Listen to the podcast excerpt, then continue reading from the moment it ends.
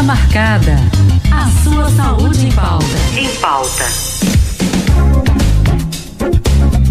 Falar sobre crianças hoje aqui no Consulta Marcada, olha, nesse tempo de pandemia, onde as crianças foram praticamente forçadas, né, a ficar em casa por conta de, de toda essa situação que o mundo inteiro passou e, olha, se afastarem do ambiente escolar. Então, foram constatados alguns atrasos aí no desenvolvimento e dependendo da idade, isso pode ter prejuízos muito maiores do que a gente imagina. Então, para a gente falar mais sobre esse assunto, na linha estou com a fonoaudióloga Maria Martins. Doutora, seja bem-vinda aqui ao nosso Vida Leve. Boa tarde. Boa tarde, obrigada. Nós agradecemos aqui, Maria, pela sua disponibilidade aqui com a gente para falar desse assunto que já está rendendo perguntas aqui, viu, doutora? Mas eu queria saber, já começar aqui a entrevista, houve realmente muitos casos como esse, de, por exemplo, pais responsáveis procurarem né, o serviço médico se queixando desse desenvolvimento na criança? Isso, após a pandemia apareceram muitos casos no consultório, né? De atraso de fala, a pandemia realmente fez com que as crianças não tivessem tanto contato com outras pessoas, né? Agora também com o uso de máscaras, fez com que realmente essas crianças tivessem um pouco de atraso, né? E como é que a gente pode, doutora, perceber não é? Qual é, é, a dificuldade que a criança está tendo? Por exemplo, a gente tem uma criança, um filho, um neto. Como é que a gente pode identificar que aquele atraso na fala na criança não está correspondendo com a idade, mas sim quando é que a gente deve se preocupar? Pronto, é, por exemplo, bebês, né, na fase quando a criança é muito quieto, que balbucia pouco, né, não reage a, a, alguns sons, não consegue repetir depois que ele vai se desenvolvendo determinados sons, determinadas palavras, né, é, prefere se comunicar também com gestos. Então, é, isso são alguns, alguns sintomas de que a criança está começando a ter um atraso na fala. E aí, de repente, doutora, se a gente identifica não é, essa, esse atraso na fala, ele pode ser decorrente, sim, né, dessa questão da pandemia, o afastamento do ambiente educativo, mas também pode ser diagnóstico de alguma outra enfermidade. Como é que a gente faz para identificar? Isso. O atraso, o aparecimento tardio da fala, né, o atraso da fala da língua geral, ela tem, pode ser uma série de fatores, pode ser problemas auditivos, falta de estímulos adequados, né, em relação à exposição, há muito tempo no, na TV, no celular, é, crianças que foram prematuras, que nasceram antes do tempo, né, e crianças que têm, por exemplo, um déficit intelectual, um autismo, isso tudo pode estar realmente é, atrasando a, a, fala. E também tem aquelas crianças que não tiveram, né, não tem nenhum desses fatores aí e que ainda assim ainda podem estar apresentando esses, é, esse atraso na fala. Então é importante estar levando para um fonoaudiólogo para estar tá fazendo uma avaliação específica para saber realmente se a criança tem alguma, algum fator a mais ou se é o atraso de fala específico mesmo. E tem, doutora, alguma idade específica? Por exemplo, tem um ouvinte aqui, é o Carlos, lá de Santo Aleixo, que diz que o neto dele já está com um ano e nove meses e ainda não fala. A partir de que momento, de que idade a gente pode realmente estar ali com um alerta né, ligado, se preocupar de verdade?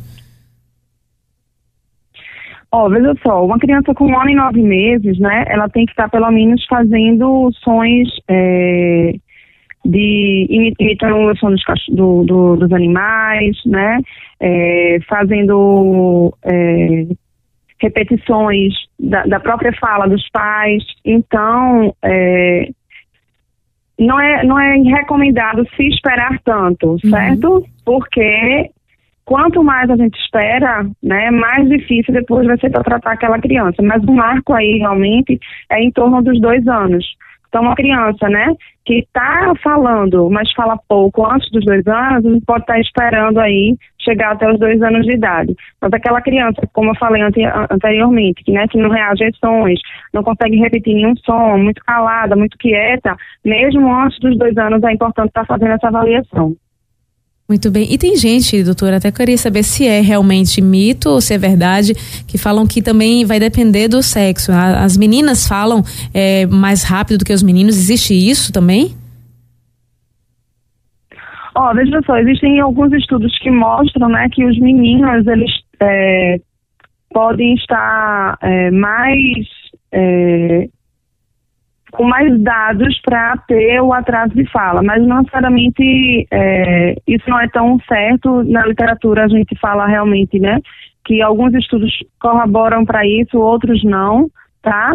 O que, o que a gente vai levar realmente em consideração são os fatores, como eu falei inicialmente, para o atraso de fala, o atraso de, de, de linguagem. Entendi. E de repente, doutora, né, tem muitas pessoas aqui participando, é, pais, né, avós, responsáveis por essas crianças. Existem algumas alternativas né, que eles podem fazer, por exemplo, para buscar ajudar esses filhos, netos que de repente tiveram aí é, consequências tanto dessa questão da pandemia, como estimular essa fala dentro de casa? Também é possível? Sim, sim. Então, os pais eles podem ajudar a criança a falar, por exemplo, várias vezes a mesma palavra de uma, forma, de uma maneira bem natural, tá? O importante é que a criança tenha a oportunidade de ouvir aquela mesma palavra várias vezes. Então, por exemplo, se eu vou oferecer uma banana para o meu filho, eu pergunto, filho, você quer banana? E, né, você quer banana cortada, você quer banana amassada, você quer uma banana inteira. Então, de uma forma natural, na própria linguagem né, espontânea da gente, a gente pode estar tá reforçando aquela palavra, no caso a banana, várias vezes.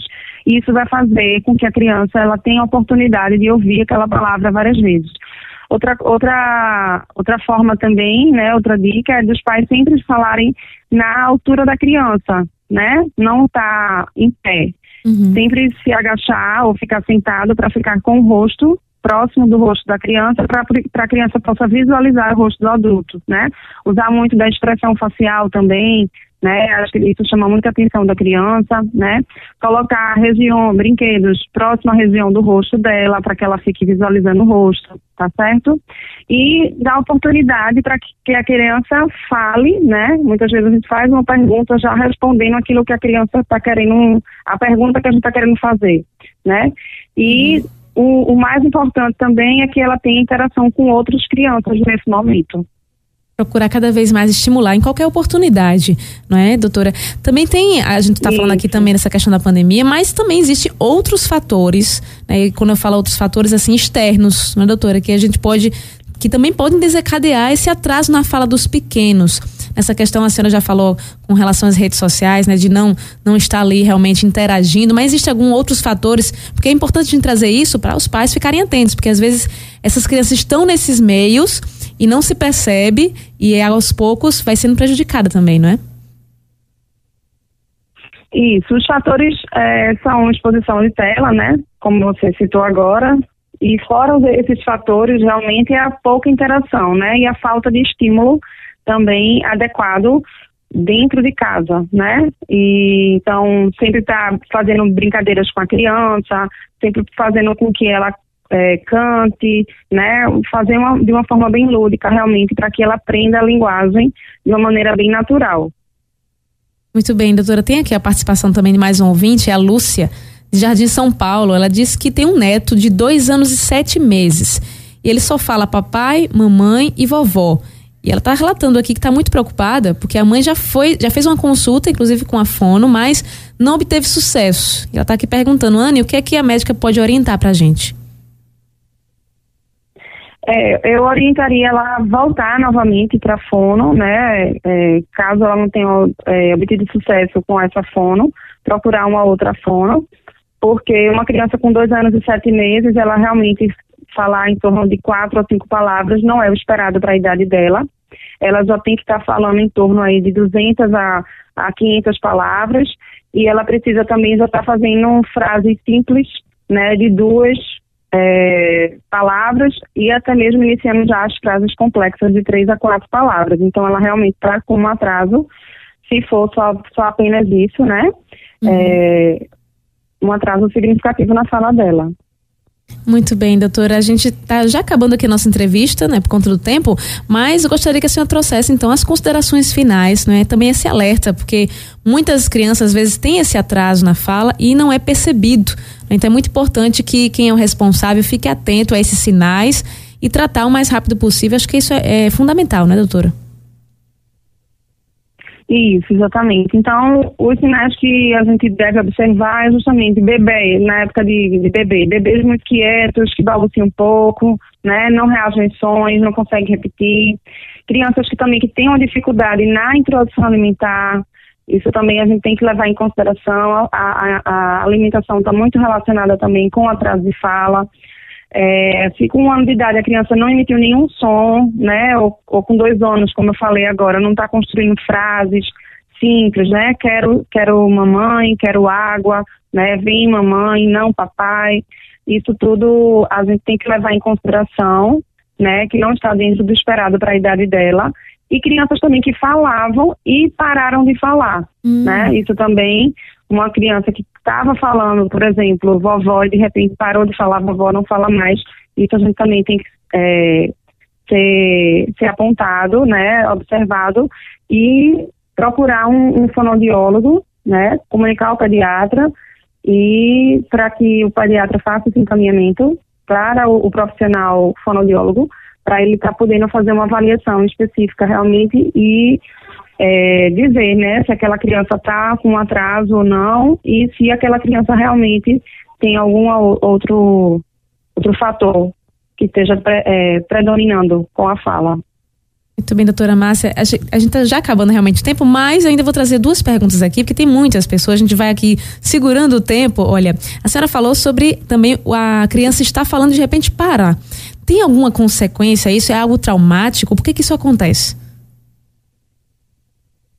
Ó, veja só, não é nada traumático, certo? Isso existem algumas, é, algumas, em algumas síndromes, né, ou, ou transtornos globais, né, como a deficiência intelectual, no autismo também isso pode acontecer, tá? É, então, isso são alguns sinais realmente de, de que a criança não tem apenas um atraso de fala, tá? O atraso ele está junto com outro, outra questão aí envolvida. E mais uma pergunta somente aqui, a gente vai segurando, inclusive a gente pode, né, em outro momento também trazer novamente aqui a doutora Márcia, porque realmente é uma pauta que tem rendido aqui e realmente não dá tempo, mas a Elisa, doutora, lá de Guabiraba, ela está querendo saber se criança recém-nascida também pode demorar a balbuciar algum som.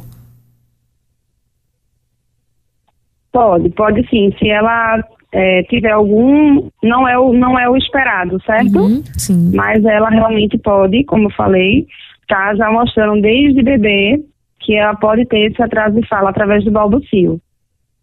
Muito bem, muito obrigada, doutora Maria Martins, fonoaudióloga, aqui trazendo essas informações tão importantes e que a gente pode também ter outro momento, porque realmente são muitas perguntas e não dá tempo.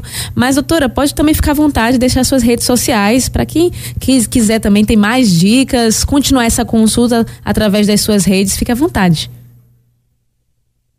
Tá certo, Kelly. Muito obrigada pela oportunidade também, pelo convite. É, a minha rede social é o arroba mariamartinsmoura.fono no Instagram, no Facebook também. Lá eu dou dicas sobre amamentação, falo sobre o atraso de fala, sobre é, dificuldade alimentar, né? Então é um Instagram realmente voltado mais para o público é, de pais e mães que tem essa, essa linha infantil, tá certo? Tá certo, muito obrigada, doutora Maria Martins. Uma boa tarde para a senhora. Boa tarde, obrigada. Entrevista aqui importante para você. E se você perdeu essa entrevista, chegou agora há pouco, ou então quer compartilhar com mais pessoas também os conteúdos que a gente trouxe aqui, você pode ir lá no nosso site, daqui a pouquinho, tá? Vai estar disponível para você, radioolinda.com.br, radioolinda.com.br. Você vai lá no canal de podcast, tem um link lá e vai estar todos os nossos conteúdos aqui, as entrevistas, inclusive também no YouTube. Você pode ir lá agora mesmo, youtube.com/barra Rádio Olinda Oficial. Não se esquece, hein? Se inscreve porque todas as nossas entrevistas estão lá. Então você já pode também acompanhar ao vivo. youtube.com barra Rádio Olinda Oficial e compartilha também. Consulta marcada. A sua saúde em pauta.